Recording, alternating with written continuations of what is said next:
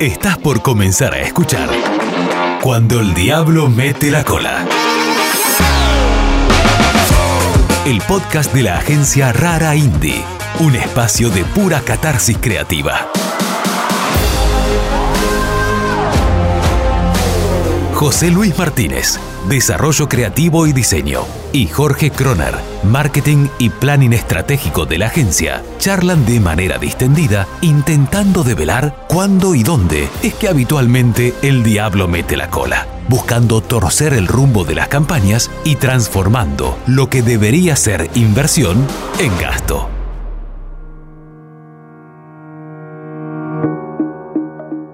Hola a todos, bienvenidos a este quinto episodio del podcast Cuando el Diablo mete la cola.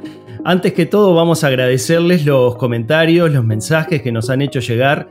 Ya saben que de repente podemos demorar un día o dos en responderles, pero tratamos siempre de responderles a todos aquellos que nos escriben. El mail de contacto que lo ponemos siempre en, los comentarios donde se, donde se publica cada podcast es contacto arroba raraindie.com. Hola Jorge, ¿cómo estás? ¿Qué tal José Luis? Buenas tardes, buenas tardes a los que nos estén escuchando o a los que vayan a los, a los que nos vayan a escuchar eh, en este nuevo episodio, el quinto, como bien dices tú. Exactamente. Hoy les vamos a hablar de un tema muy interesante el planning estratégico, el rumbo cierto, así es como hemos denominado a este episodio y yo aprovecho justamente este título para preguntarte Jorge, a ver, ¿dónde mete el diablo la cola en estas cuestiones de planning estratégico? En nuestro mercado en que es una rara avis el planning estratégico como, como rol dentro del, como profesional dentro de las agencias de publicidad y sobre todo las tradicionales, eh, es una rara avis, digo, prácticamente inexistente por nuestro mercado, lo tenemos nosotros. Digo, yo siempre he hecho planning, eh, desde que trabajo en el tema de agencias de publicidad, que ya lleva cercano a los 30 años, digo, y con formación en marketing siempre fui planner, digo, siempre, siempre desarrollé mi actividad dentro del planning estratégico creativo, algo que tú siempre me haces saber dos por tres porque para mí, digo, para los planners dentro de las el planning creativo es, es como que es una obviedad hablar de, de, que el planning es estrategia, la estrategia de todo lo que, lo que vamos a, a desarrollar o, o proponerle al cliente, pero evidentemente colocar la palabra estrategia es, es importante en este mercado. Exacto. Sí, eh, básicamente lo, que uno se da cuenta muchas veces conversando con, otros es, es, que la persona, o las personas en general, o los, clientes en este caso en particular, eh, no, no agregan esa palabra de estratégico al planner porque justamente no está tan claro cuál es la función o, qué viene a hacer. Entonces, este, vamos a empezar por el principio y vamos a decir entonces qué hace un planner. Y bueno, em, la función del planner, que lo que hace es planning, no, no, no es una, una, tarea que se hace en solitario. De hecho, nosotros en la agencia, yo tengo la responsabilidad del planner, de ser el planner de la agencia, pero el planning lo elaboramos conjuntamente contigo, trabajando en dupla y fundamentalmente con el cliente, que es quien nos brinda la información o es el punto de partida de su situación de, de mercado y después, bueno, todo abrevamos en, en, una, en una, serie de, de, elementos que los iremos desgranando ahora poco a poco. Eh, el plan estratégico en las agencias de publicidad lo tiene por desafío eh, el, asegurar el rumbo, dar un cierto rumbo, un rumbo cierto, perdón, a, las, a, las, acciones que se van a desprender.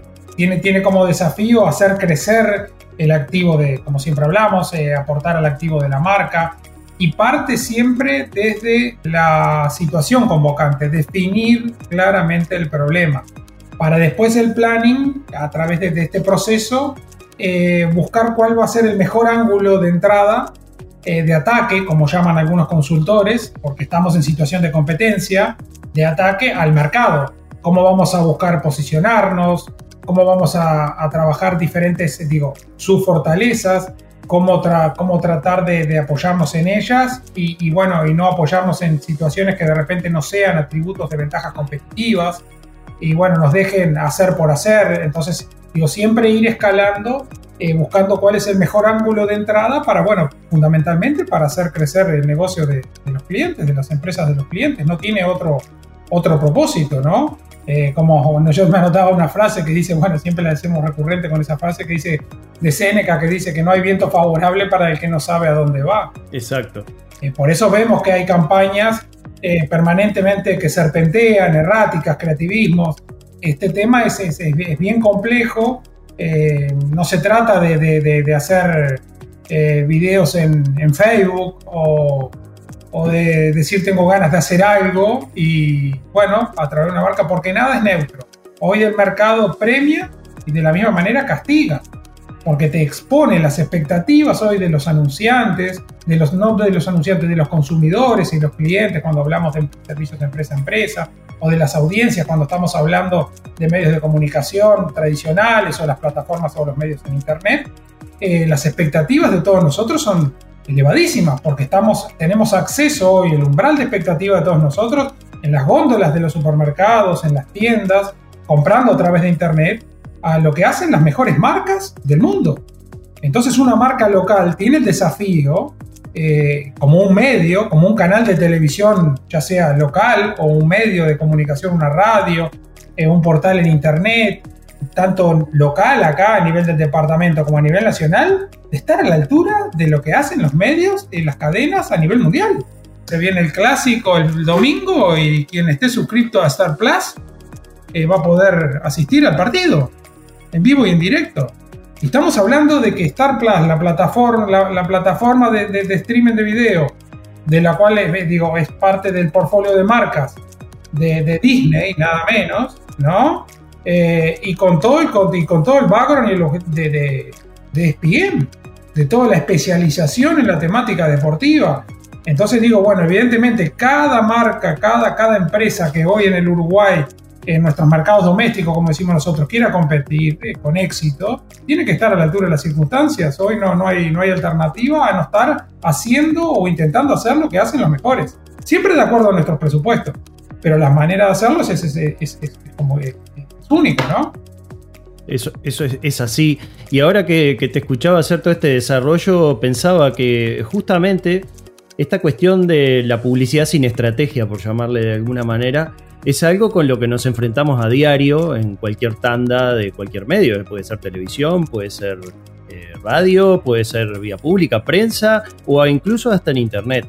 Entonces uno se termina acostumbrando y quizás, quizás sí la tarea del, planeamiento estratégico sea eh, o deba ser específica para, un profesional de esa área.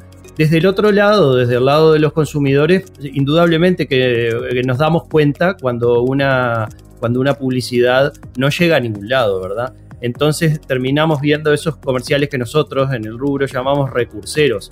Justamente, yo te pregunto ahí, eh, para, que sigas contándonos, publicidad sin estrategia. ¿Eso es lo que vemos la mayoría de las veces en, los medios que, miramos? Yo a lo, recursero que tú, a lo que tú llamas recursero le, agregaría eh, de altos presupuestos también no hace mucho, en las, tandas, en las nuestras, nosotros no vamos a decir ni el nombre de la agencia ni el nombre del cliente, de los clientes, veíamos la misma, el mismo recurso, la misma idea aplicada a dos clientes, a dos cuentas, a dos marcas, en tiempos distintos. Digo, el mismo recurso, con producciones realmente de costos elevadísimos. Eh, también veíamos eh, eh, hasta, hace poco, digo, campañas de, marca, que bueno, que es muy fácil a veces que el cliente diga que sí a eso, porque quienes están hoy en temas de tomando decisiones a nivel de, propiedad de esas empresas, de directorios de esas empresas, no todas, no vamos a generalizar, por lo general estamos refiriéndonos a las empresas nacionales, toman, toman esas decisiones desde una perspectiva de sentirse seguros con lo conocido. Pero sentirte seguro con lo conocido es, es, cerrarte a lo nuevo. Y lo nuevo es desde siempre es lo que paga. Y hoy paga más rápido. Porque estamos asistiendo a que hoy cualquiera de nosotros en el celular, nosotros hacemos campañas para ciertos clientes nosotros. Nosotros hemos utilizado el canal de la plataforma de YouTube como un sustituto de la televisión por cuestiones presupuestales, pero eh, sin tenerle ningún tipo de, resquemor a decir que los niveles de cobertura y de frecuencia y todas las métricas que manejamos en los informes, porque a su vez esa es otra de las ventajas de la publicidad digital, que en un mes estemos eh, disparando un millón y medio de avisos con segmentación de audiencia, segmentación geográfica, por estilos de vida. No estamos desechando a la televisión, a la televisión tradicional. Lo que pasa es que hoy la televisión, las tandas publicitarias en los canales de televisión, compiten con una enorme pues, eh, cantidad de distractores. Digo, con el móvil que estamos uno, ¿te acuerdas? Tú vas a recordar cuando le decíamos a un cliente que no quería participar en un momento o era bastante reticente a participar de, bueno, abrir una tienda, una tienda de e-commerce, tener una vidriera online y nosotros, más que nada en aquel momento era para, bueno, para poder hacer un marketing online. Nosotros le decíamos que cuando él hacía publicidad en medios tradicionales, estaba empezando a pasar que lo que estaba haciendo era alimentando las posibilidades de la competencia, porque sí tenía presencia en Internet, porque automáticamente yo veía una pieza, un, un aviso o una oferta de un producto y automáticamente iba, es, una, es algo que hacemos todos. Y buscamos en el celular y si lo primero que me aparece eh, es la, página de mi competencia, digo, desperté una inquietud y le, marqué que fuera mi competidor. Son cuestiones que hoy están, están totalmente... Eh, están cambiando el escenario ¿no? de, la planificación estratégica. Eh, antes tomar una estrategia era una estrategia más que nada de, la estrategia era de eficiencia operativa, de, que habían pocos medios y la exposición nuestra también eh, estaba en aumento, sobre todo el tema de, la atención, los instantes de atención de cada uno de nosotros por esta sobreestimulación han caído de manera importante. Yo me noté algunas, eh, algunas cuestiones y, por ejemplo, recordaba que no hace mucho, bueno, hace sí, ya hoy 3, 4 años es mucho tiempo en estos tiempos que nos están tocando eh, vivir. parece mucho, sí. Eh, sí, sí, totalmente. Cuando asistíamos contigo a un, a un seminario de, de marketing, de, justamente era de, de, un seminario sobre el tema planeación estratégica. En ese momento uno de los speakers, que era un, el planner justamente de una de agencia española, y habíamos como 200 en el auditorio, creo que éramos 200 o más de 200, todos del palo de las agencias. Y hizo la pregunta, ¿cuántos planners hay acá? Y levantamos la mano, dos. Por supuesto que estábamos nosotros, porque nosotros desde que nosotros iniciamos esta tarea por el perfil nuestro como agencia, por las dificultades que también estábamos en un mercado eh, con poco, digo, que teníamos que agudizar el ingenio para hacer rendir esos presupuestos al máximo, eh, con clientes de, no, no de pocas, como decimos nosotros, con presupuestos eh, ajustados, apretados, que había que pelearlo, es uno justamente, de, es el atributo diferencial de, nuestra, de nuestro servicio, eh, de, la de agencia. Nosotros no, hemos, no encaramos nunca, pero no lo hemos hecho en los 15 años, una campaña sin haber hecho un planning previamente, que nos determine el rumbo del conjunto de las acciones y fundamentalmente un seguimiento que nos permita eh, no perder el foco, concentrados en el camino, si fue, si, porque en lo nuestro, como hemos hablado un montón de veces, hemos llegado a hacer eh, producciones donde, eh, por el modelo nuestro de agencia, que bueno, que somos tú y yo, pero que trabajamos en red y que de repente para una producción hemos ido de tres empresas, cuatro empresas, 60 personas y el otro día no hay nadie, ¿no? Pero para que no se pierda el rumbo estratégico, para que todo eso desde lo propuesto a, lo ejecutado eh, se cumpla, bueno, hacemos un seguimiento. Es una tendencia natural a, perder el foco, eh, porque hay muchos, como se dice, bueno, somos como la especie de quilla de, ese, barco que, bueno, que tiene que asegurar el, buen rumbo de las acciones, ¿no? Sí, inclusive me, ahora que estabas diciendo esto recordaba una, algo que siempre lo conversamos prácticamente con todos los clientes. Aquello que dice de que no importa la velocidad a la que avancemos, siempre que sea en el sentido correcto, ¿verdad? se pueden invertir 10 pesos o, 1000 dólares, que si se va en el sentido correcto, eso justamente es una inversión. Por el contrario, si vamos en el sentido errado, cualquiera sea la inversión que se haga, va, a ser un gasto, ¿no? Y yo aprovecho este, esta anécdota interna del eh, desarrollo con los clientes para, para que hablemos un poquito de cuál es el propósito del planning. Y bueno, el, propósito que, tiene el planning, como dijimos, es asegurar el, rumbo, ¿no? Tiene determinados requerimientos de perfil profesional que se constituye por, no solo por formación, sino por cuestiones de, de personalidad y también de qué hacen a la personalidad, en este caso, actitudinales, sino también de, la suma de experiencias de las cuales uno se va nutriendo, porque cada, cada situación de mercado, de cada empresa, de cada marca es particular, es independiente. Justamente el planning tiene, tiene como principal atributo el centrarnos en el proceso. Eh, fijamos el objetivo, pero ponemos todas las baterías en el proceso. Por supuesto, es como a veces embromamos contigo en términos de fútbol. No entramos pensando en el gol. Sabemos que tenemos que hacer goles, hablando en términos futbolísticos, para ganar el partido y evitar que nos hagan goles. Pero nosotros entramos pensando cómo hacer mejor, cómo jugar mejor, ¿no? Cómo, hacer mejor lo que hacemos diariamente, cómo hacer que ese cliente mejore. Digo, nos ha pasado, cómo hacerlos evolucionar, su, logotipo, lo que nosotros definimos como la, marca gráfica, ¿no? Que no es un dibujito, es muchísimo más, es un sistema de comunicación que, debe representar la, identidad visual de esa marca, nada menos, con todos los desafíos que tenemos hoy en Internet, ¿no? Esas marcas tienen que ser súper sintéticas, tienen que tener identidad, pregnancia, bueno, un montón de factores que ya lo vamos a hablar, ahí vas a, vas a tomar la posta, José Luis, ahí yo te voy a seguir, por, bueno, porque el, que, el experto en diseño gráfico sos tú. Digo, hay, hay situaciones en las cuales nosotros, nosotros planteamos este, este, este derrotero, ¿no? Que a veces decimos, no hay, no hay recetas. Eh, las recetas acá dependen mucho de los ingredientes. Somos una especie, como se dice a veces, eh, que están tan de moda estos chefs de culto, ¿no? Esos que van al mercado y ven lo que hay, preparan, no tienen, no tienen un menú fijo, no tienen, de esa manera también eh, cautivan a sus clientes, ¿no? Son propuestas bastante, bastante innovadoras en el mercado. Van al mercado, ven lo que hay y sobre eso elaboran.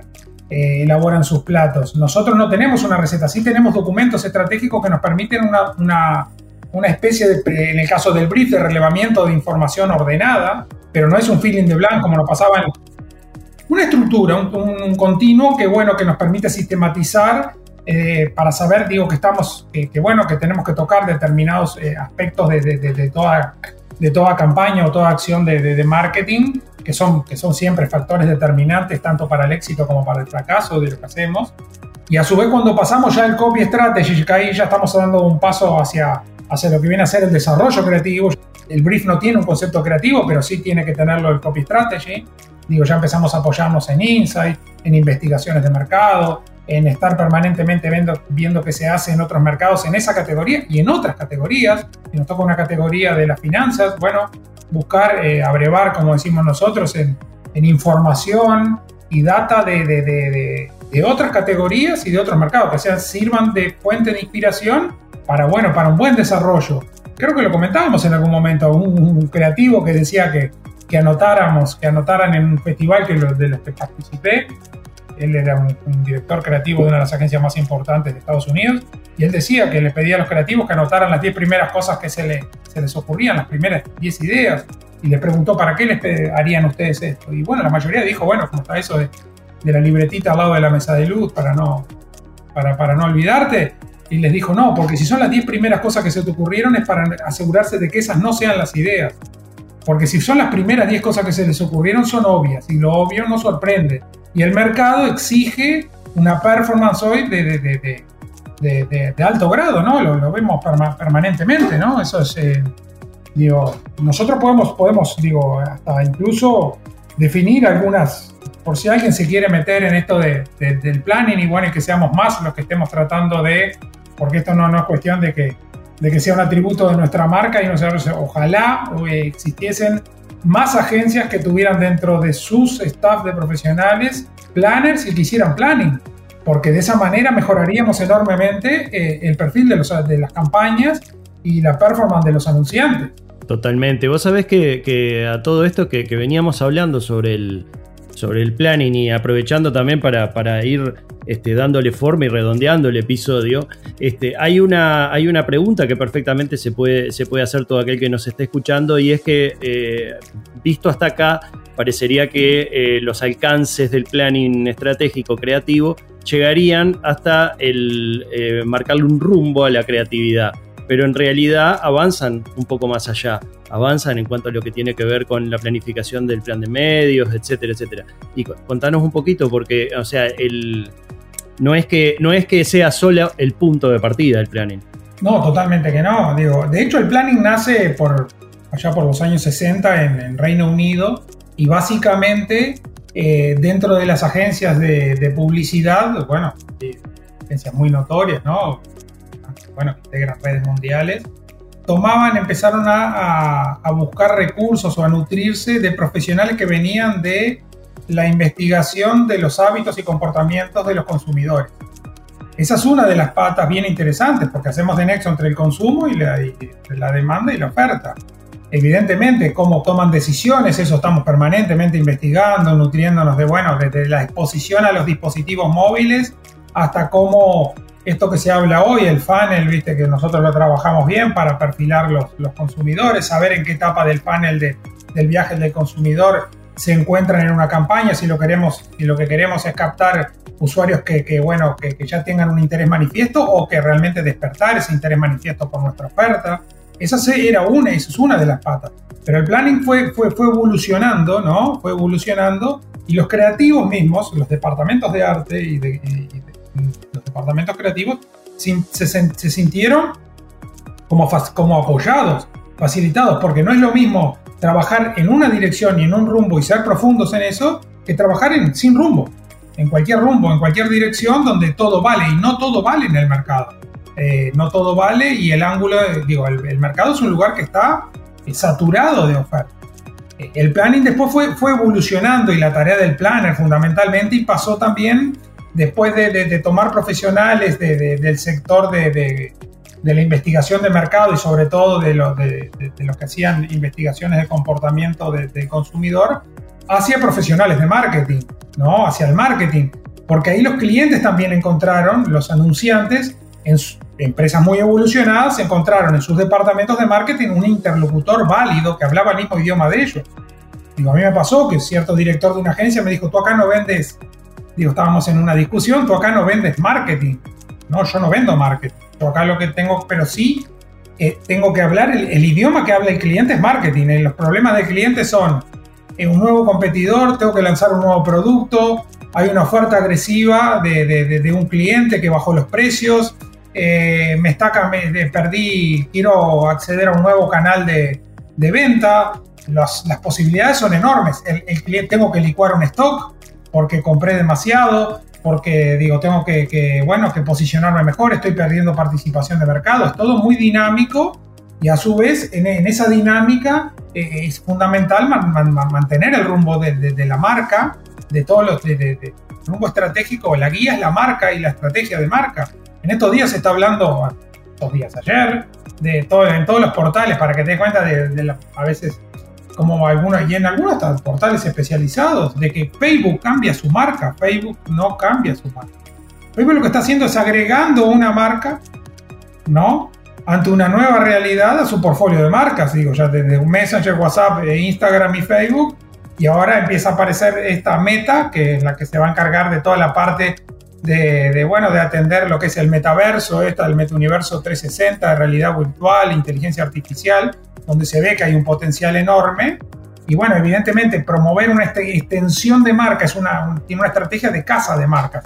Son varias marcas. Ya lo hizo Google anteriormente. Google tiene su Alphabet, cuando empezó a incursionar en negocios, en unidades de negocio y a desarrollar en el área de, de la medicina, biotecnología, bueno, donde el posicionamiento de Google como buscador no, no era una extensión de marca que no aplicaba, no era hacer Google Medical, porque bueno, no, Google era un, buscador. A nosotros nos pasó cierto cliente, creo que lo comentamos en alguna oportunidad, cuando nos había dicho que estaba feliz de la vida porque había que si está, nos está escuchando se va a sentir identificado, le tenemos mucho aprecio y le mandamos saludos, eh, que nos dijo que, con, que tenía, había registrado una marca de agua que se llamaba Punta del Este.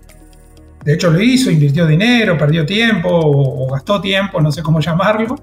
Y yo le dije, digo, no sé si felicitarte o compadecerte, porque realmente eh, Punta del Este no es una marca de agua al trabajar con presupuestos acotados, como decimos nosotros, es como las organizaciones. Las organizaciones, digo, siempre te, enseñan en, gerencia y en administración que hay que trabajar con recursos escasos. La, escasez es un recurso para, para desarrollos. La abundancia nunca produce eh, buenas, buenas propuestas, ¿no? Son esos desafíos a los que nos enfrentamos eh, permanentemente. Yo te podría decir alguna, alguna de las características que me gustaría, yo me las anoté, cuáles son los rasgos que, bueno, que, no se tomen como que es algo que, bueno, que son atributos que, tengo yo en la persona, sino que son atributos que, por lo general es bueno que, estén presentes en, quien va a desempeñar el rol de planner dentro de una agencia. Eh, digo, la curiosidad, la capacidad de escucha, mucha, mucha observación, como decimos siempre, empatía y coraje para asumir riesgos, agilidad, flexibilidad, capacidad de gestión, coordinación de trabajo, pensamiento creativo y determinación, visión holística del negocio, no solo en el corto, el mediano plazo, entender la el sector, la categoría, el negocio del negocio de tu, cuál es el negocio del cliente, entender, nosotros hemos participado desde empresas fúnebres hasta eh, empresas de tecnología, creo que hemos, no nos ha faltado hasta ahora, creo que nos podemos sentir muy afortunados en ese aspecto. A nosotros, hablando sobre el tema este de, asumir riesgos, eh, que pues, nosotros decimos son riesgos responsables, necesarios y, medibles, porque lo que no se mide no se hace. Cierto cliente que, bueno, que habíamos hecho una campaña que fue por suerte bien exitosa y había hecho que, ¿te acuerdas tú que nos dijo, bueno, que había incrementado la facturación eh, prácticamente en un 25% en términos de dólar? Y nos dijo en su momento, cuando, bueno, acá no se festeja mucho, no se agradece mucho, pero nosotros un poco asombrados, nos decía, dice, la verdad, tengo que felicitarlos, agradecerles, dice, y la verdad que fueron bien audaces.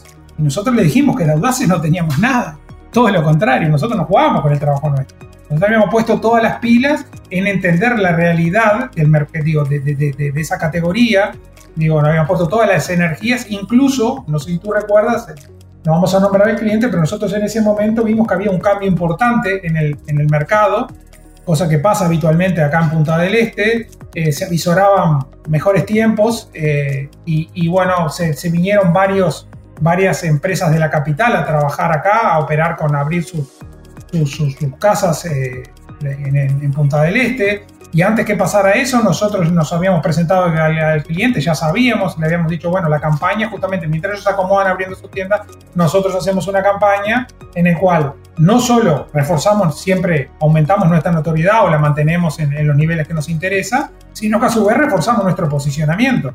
Algo que hay que hacerlo permanentemente, pues digo, siempre se dice que en esto del marketing hay, hay, dos cosas que son claves, que una es el arte de segmentar, ¿no? Eh, y otra es que, bueno, que que uno permanentemente tiene que estar eh, manteniendo, eh, viendo qué variables de la marca son las que necesitan eh, aplicarle porciones de presupuesto, ¿no? Como a su vez también cuando son carteras de marca, no todas las marcas deben llevarse el misma, la misma parte del presupuesto. Redondeando un poco, es bien importante que, que, quienes entiendan que, bueno, que, que, les despierte curiosidad la figura del planner o poder desempeñarse mañana como planner, que bueno, que tendrán que tener, digo, un perfil de, de, querer investigar, un perfil de explorador, de, investigar, de conocer, y cuando pasamos al cliente, de querer entender la marca, la competencia, el mercado, procesar esos datos y, y analizarlos para arribar a conclusiones que permitan, bueno, eh, desarrollos creativos con, con, fuerza, con impacto, con novedad y que hagan aporte al activo del valor de la marca, ¿no?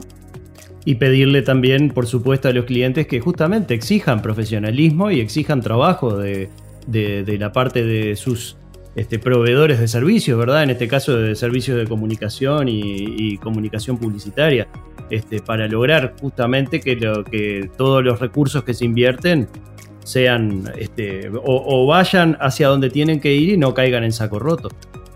Y eso es una, es una, están así, es bien cierto, ¿no? Por eso se ve mucho en el Estado, ¿no? Cuando el Estado contrata, por eso se ve que viene a las campañas serpenteantes, como decimos nosotros, con ideas que son inconexas, que carecen de estrategia, pero no solo que carecen de estrategia, carecen también de estrategia ya más, más, de largo plazo, ¿no? De, entender de que, bueno, de que, los tiempos cambian, pero a su vez podrá cambiar el accionar sobre un mercado o otro mercado, pero no hay un posicionamiento claro. Nos ha pasado Punta del Este, nosotros hicimos un trabajo bien importante para la marca de Punta del Este cuando recién arrancamos, ¿te acordás?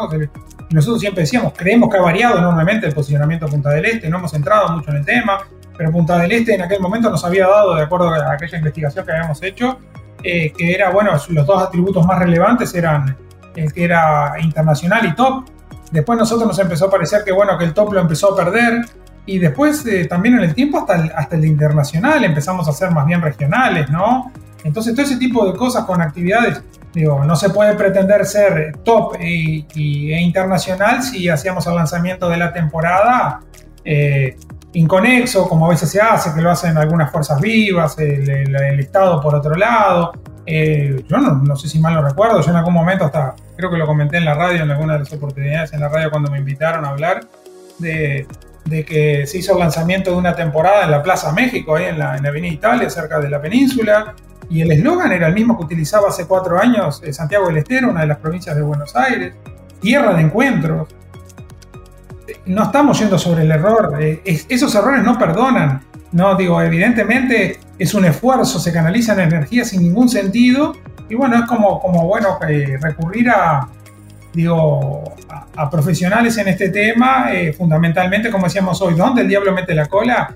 en, que, en que las agencias han han desistido de contar las tradicionales con este profesional. Es bastante difícil que lo, porque hay ciertos aspectos culturales, ¿no?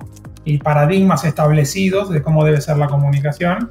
Bueno, están en un proceso de, de cambio muy fuerte. Eh, entonces ese, ese, tipo de situaciones, bueno, obliga a, que, a repensar, a repensar lo que cuando uno va, va, a recurrir a un profesional, a, a, contratar este tipo de servicios, no un profesional, sino a través de una agencia, para bueno, para no, para que no caigan saco roto, como decía tú, los presupuestos, ¿no? Es así, cuando hablamos de estos temas que, nos apasionan, el tiempo se pasa volando y los minutos transcurren. Así que bueno, vamos a, despedirnos por acá. Por supuesto, la invitación queda hecha. Ustedes ya saben que periódicamente todos los viernes estamos publicando los episodios de Cuando el Diablo mete la cola. Eh, nos estaremos hablando ahora, Jorge, en, una semana seguramente. Y aprovechamos también para recordarles a todos que, como ya saben, pueden suscribirse en cualquiera de las plataformas que utilicen para, escucharnos. Seguramente en una semana, bueno, estemos encarando el tema este que, también nos apasiona bastante, el tema de, la marca gráfica, ¿no? de los logotipos, como dicen, como dicen muchos, que no son un dibujito, como dijimos. Y bueno, hay momentos en estos en que, gracias a Dios, y eso para todos, ¿no? Estamos ante la inminente apertura de fronteras de este lunes próximo, primero de noviembre, donde bueno, ya empiezan a funcionar establecimientos como Hotel Enjoy y, otros hoteles bien grandes que bueno, que, permanecieron cerrados durante buen tiempo y que se vieron afectados. Bueno, y aparentemente como que, como que estaría todo dado como para que bueno, nos espere una temporada bastante mejor a todos. Que así sea. Nos hablamos. Hasta la próxima. Cuando el diablo mete la cola. Un espacio de pura catarsis creativa.